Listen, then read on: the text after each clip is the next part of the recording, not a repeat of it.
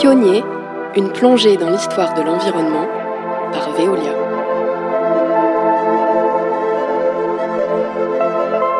Bonjour à toutes et à tous et bienvenue dans Pionnier, le podcast qui remonte le cours de l'histoire de l'environnement.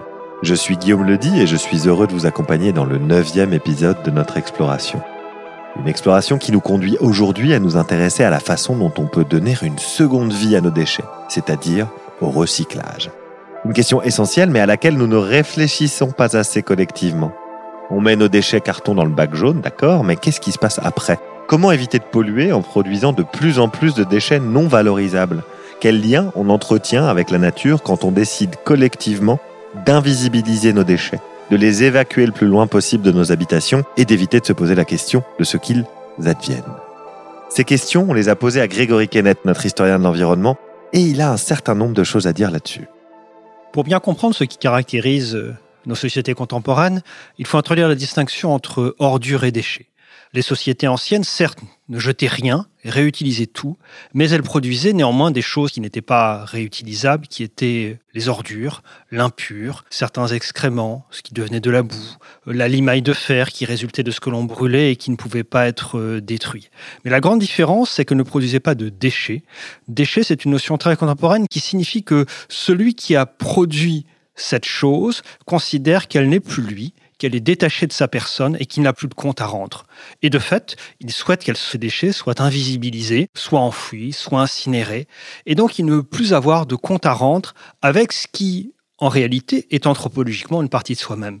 Et c'est toute la difficulté euh, de la collecte, du tri et du recyclage, c'est que cette invisibilisation est tellement forte que non seulement on a du mal à rendre les gens sensibles à ceci, mais en plus, euh, ils ne savent pas du tout ce que ces déchets deviennent euh, après eux. Tout l'enjeu donc de la circularité, ce n'est pas de revenir à une situation d'autrefois, puisque la situation d'autrefois n'avait pas de déchets, mais c'est d'intervenir après une fois que les déchets ont été produits, pour établir une circularité et valoriser économiquement. C'est donc extrêmement différent, même si dans les deux cas, on peut parler de circularité, puisque dans un premier cas, cette circularité a une dimension anthropologique et écologique, et dans un second cas, elle a une dimension qui est aussi économique. C'est devenu euh, un secteur euh, qui doit être valorisé, qui doit dégager des profits, et donc c'est une métrique et une grammaire tout à fait différentes.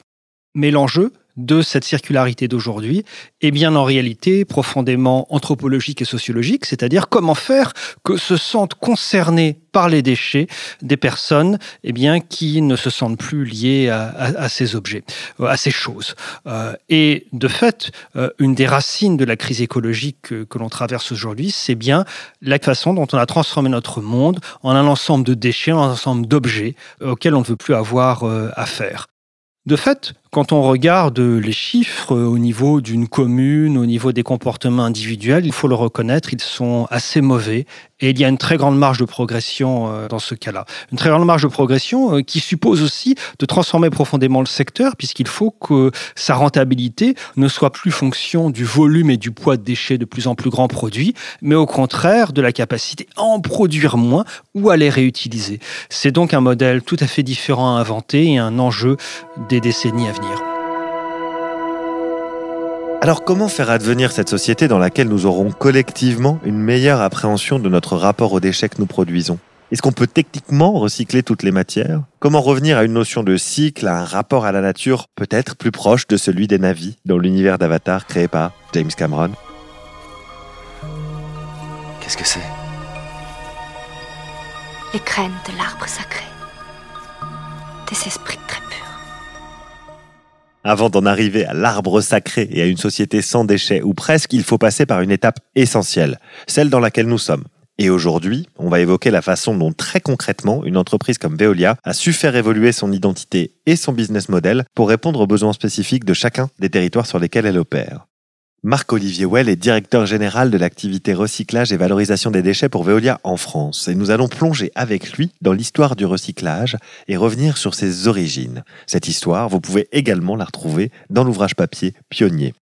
Alors, Marc-Olivier Well, ma première question, c'est c'est quoi l'histoire du recyclage et comment vous, au quotidien, vous vous insérez dans cette histoire finalement?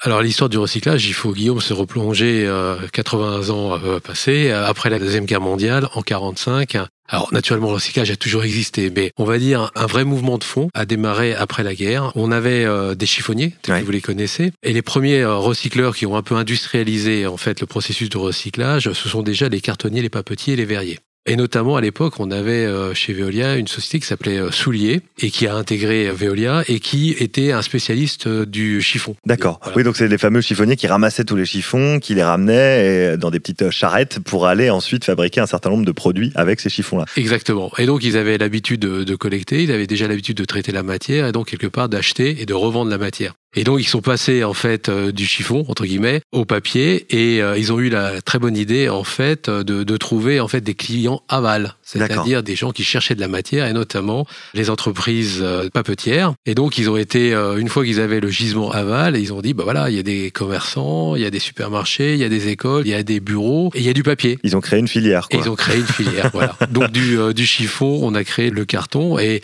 ce qu'on appelait les immondices. Hein. Les immondices, c'est tout ce que les gens jetaient. Ils jetaient à l'époque du carton et le carton faisait partie des immondices.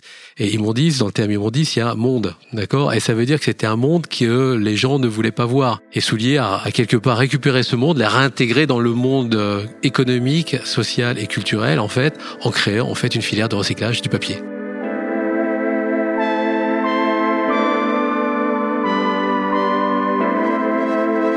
C'est extrêmement intéressant et ça résonne avec un certain nombre de choses actuelles. Évidemment, quand vous expliquez un petit peu ce schéma, finalement, cette création de filière, on pense, et on y reviendra sans doute tout à l'heure, mais presque à la notion d'économie circulaire. C'est-à-dire que autant au 19e, on était très euh, dans les campagnes, etc., rien ne se perdait, Mmh. euh, tout se transformait, selon la formule euh, consacrée. Autant là, on arrive à créer des filières qui permettent de ne pas gâcher, en fait, la matière et de la réutiliser, de la réinjecter dans le monde, comme vous dites. Exactement. Et en fait, il y a eu des gens, des entrepreneurs, hein, c'était des entrepreneurs à l'époque, qui ont réussi à faire à partir de ces immondices, entre guillemets, j'aime pas le terme, mais de ce qu'on jetait, en fait, ils ont trouvé de la valeur à l'intérieur de nos déchets. Et c'est les premiers, bien avant les textes de loi, qui ont réussi en fait à créer des filières quasi autoportantes sans forcément euh, un outil ou un environnement euh, réglementaire qui adossait en fait la filière. Alors, merci de me faire mes transitions, puisque vous parlez de la, filière réglementaire. C'est impeccable. C'est effectivement ce qui change quand même euh, au bout d'un moment, puisque on mentionnait donc la période juste après la Seconde Guerre mondiale. Les choses vont évoluer, la manière dont on consomme aussi va évoluer, et donc les déchets produits vont évoluer et vont être de plus en plus importants. Donc, il a fallu mettre en place des filières en utilisant quelque chose qu'on aime bien euh, en France et en Europe en règle générale, c'est la régulation. Mhm. Qu'est-ce qui a stimulé justement cette mise en place de filières? Comment ça s'est mis en place euh, en France et ou en Europe en fonction de ce sur quoi euh, vous voulez insister? Alors, il y a, je crois qu'il y a un vrai tournant en fait. Tout à l'heure, je, je disais qu'il y a beaucoup de filières qui se sont créées euh, quasi économiquement autoportantes. L'État et la réglementation est venue par la suite. Pourquoi? Pour soutenir une filière, mais aussi pour accélérer en fait euh, le recyclage. Donc, les gouvernements en fait français et européens se sont emparés du thème du recyclage plutôt au début des années 90 que ce soit en France, en Allemagne ou même euh, en Angleterre. En Mm. France, euh, il y a eu euh, de nombreuses lois, hein, mais une qui est restée un peu dans les mémoires, c'est la loi royale, qui a quelque part un peu transformé la, la politique française de gestion des déchets et qui incitait à l'époque à la réduction de l'enfouissement et à Mm. la production d'énergie à partir de l'incinération. Elle préconisait en particulier la réduction de la production de déchets et leur valorisation, poussant de même euh, le développement de nouveaux types d'équipements dans les centres de tri et dans les déchetteries.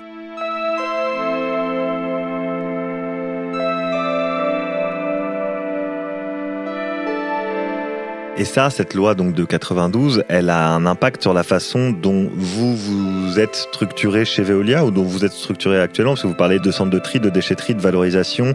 Est-ce que c'est des choses que vous opérez euh, à l'heure actuelle? Est-ce que c'est des filières sur lesquelles vous avez euh, un certain nombre de choses? Je suppose que la réponse est oui, mais au sein de Veolia actuellement. Oui, euh, aujourd'hui, euh, ça sous-tend tous nos modèles économiques. En fait, Euh, l'arsenal réglementaire qui a été mis en place dans les années 90 nous a permis effectivement d'investir dans des nouveaux centres de tri ultra performants, quasi euh, automatisés. hein. Euh, Aujourd'hui, nous avons des robots, du tri optique. euh, Enfin, quand vous visitez un centre de tri, c'est plus du tout le centre de tri euh, des établissements souliers dans les années dans les années 60. hein. On est passé à, dans un autre univers technologique hein. et naturellement, nous produisons aussi de l'énergie et de l'électricité. Oui, parce que À- quand on parle de valorisation, on valorise les déchets en énergie et en électricité. Alors, revalorisation matière, revalorisation énergique. Mhm. Revalorisation énergétique, on, on produit à peu près en énergie chez chez, chez RVD à peu près 1,5 TWh par an, ce qui est quand même assez important à partir des incinérateurs et à partir aussi de nos centres d'enfouissement technique qu'on appelle vulgairement en fait des décharges. Voilà. Alors oui, pour bien comprendre le vocabulaire très spécifique au secteur, il y en a un certain nombre hein, de, de vocabulaire spécifique. Il y a RVD, d'abord c'est recyclage et valorisation des déchets. Et puis les centres d'enfouissement technique sont ceux qu'on appelait à l'époque des décharges. Et il y a des choses qui ont évolué aussi en ce qui concerne les déchets qu'on a du mal à, valoriser. Quand on parle de déchets qu'on a du mal à, valoriser, on pense bien évidemment au plastique. Le plastique, dans l'acception commune, c'est très compliqué à recycler puisque euh, la matière, elle est longue à traiter, à se dégrader, donc à valoriser. Est-ce qu'il y a des choses, des initiatives que vous avez poussées notamment pour valoriser ces déchets plastiques? Alors, la technologie existe. C'est vrai que ça demande en fait un travail de co-construction avec les industriels. Hmm. C'est-à-dire qu'on arrive à produire de la résine recyclée, mais cette résine recyclée, il faut la réintroduire dans un cycle matière. Ça demande un peu plus d'efforts et un peu plus d'investissement au niveau des industriels. Ça, c'est le premier point. Donc, il faut un partenariat euh, fort avec les industriels pour trouver une filière de qualité avec un approvisionnement garanti sur la durée et que eux fassent effort au niveau de leur R&D aussi d'investir parce qu'il arrive parfois que la résine euh, soit pas celle qui veuille. En tout cas, c'est très difficile à intégrer dans le process euh, industriel. Et puis, euh, une des deuxièmes conditions aussi, c'est qu'on ait un peu plus de pérennité sur le cours des matières. La loi a fait pas mal de belles choses en Europe. Hein. L'arsenal réglementaire a vraiment poussé au recyclage. Un point quand même qui a été, à mon avis, un peu trop négligé, c'est quand même une pérennité en fait euh, de la valeur matière. Aujourd'hui, par exemple, à l'heure où je parle, la résine vierge provenant d'autres pays, notamment euh, asiatiques, mmh. est inférieure en fait au prix de la résine recyclée. Donc euh, celui qui fait des efforts comme Veolia, qui investit énormément d'argent dans des industries de transformation, hein, là on ne parle plus de recyclage, mmh. carrément de la transformation matière, est quelque part un peu pénalisé. Ouais. Il n'y a pas d'incitation. Il n'y a pas d'incitation à se comporter de manière vertueuse. Exactement. et il y a quelque part une pénalité à se dire euh, voilà, j'investis, je crée des emplois, je crée des filières de transformation. Donc je vais bien au-delà du recyclage pur et dur qu'on connaissait. C'est-à-dire que là, je transforme la matière. Ma matière euh, secondaire est quasi de la matière primaire. Mais si ma matière primaire issue euh, du monde fossile est moins chère que ma matière recyclée et transformée, là j'ai un problème économique. et donc j'ai un problème en fait de pérennité de ma filière.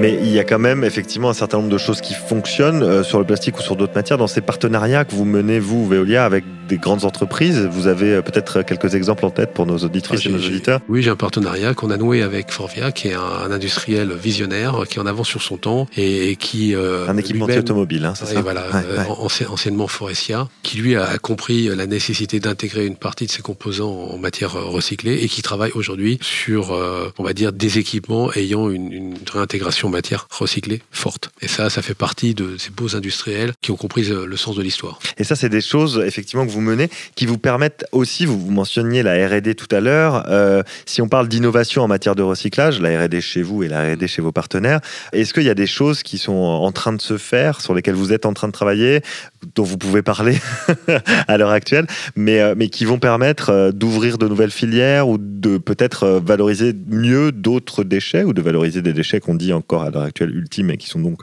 difficilement valorisables? Est-ce qu'il y a des choses sur lesquelles vous travaillez à l'heure actuelle qui seraient en mesure d'incarner l'innovation en matière de recyclage dans les années qui viennent Alors, pour répondre à votre question, on est euh, et là, on a des accords avec euh, certains grands industriels pour changer en fait leur combustible fossile à un combustible déchet. Et donc préparer en fait la matière ultime en matière en fait combustible. Ça c'est ce qu'on appelle le CSR. Hein.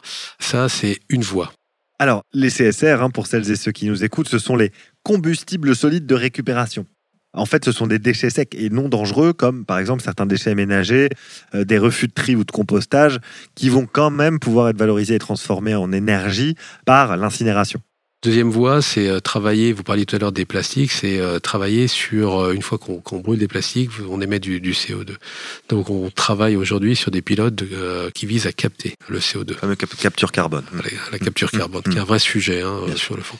Et puis nous continuons à avoir aussi pas mal de recherche et développement dans le traitement du biogaz sur nos décharges aussi, mmh. voilà, mmh. pour maximiser en fait le revenu énergétique pour la société et pour les clients.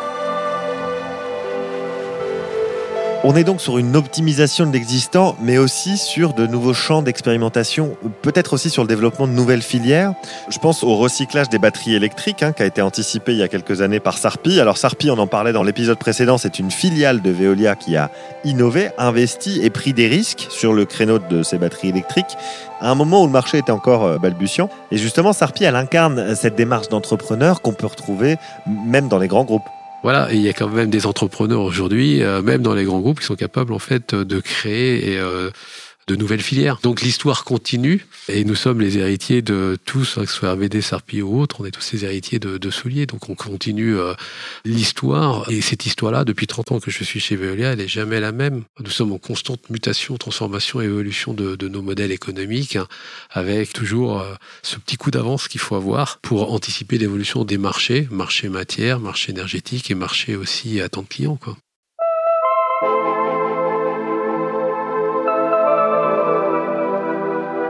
Merci Marc-Olivier Well pour cette mise en lumière d'initiative qui donne quelques raisons de croire en l'avenir et on en a bien besoin.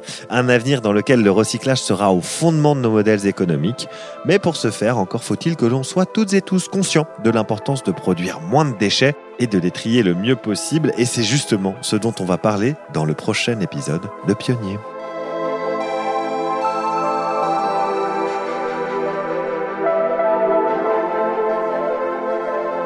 Si vous aimez ce podcast, n'oubliez pas de vous abonner et de lui laisser 5 étoiles sur votre plateforme d'écoute préférée.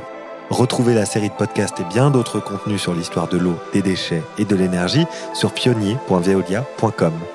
Pionnier est un podcast imaginé par Veolia et l'ADN Studio. Direction éditoriale Romain Prudent et Guillaume Ledy. Direction de projet Marion Pujot-Sausset et Kevin Vergobi. Chef de projet Jeanne Saunier-Donzel et Pauline Dédier. Chargée de production Amandine Viande.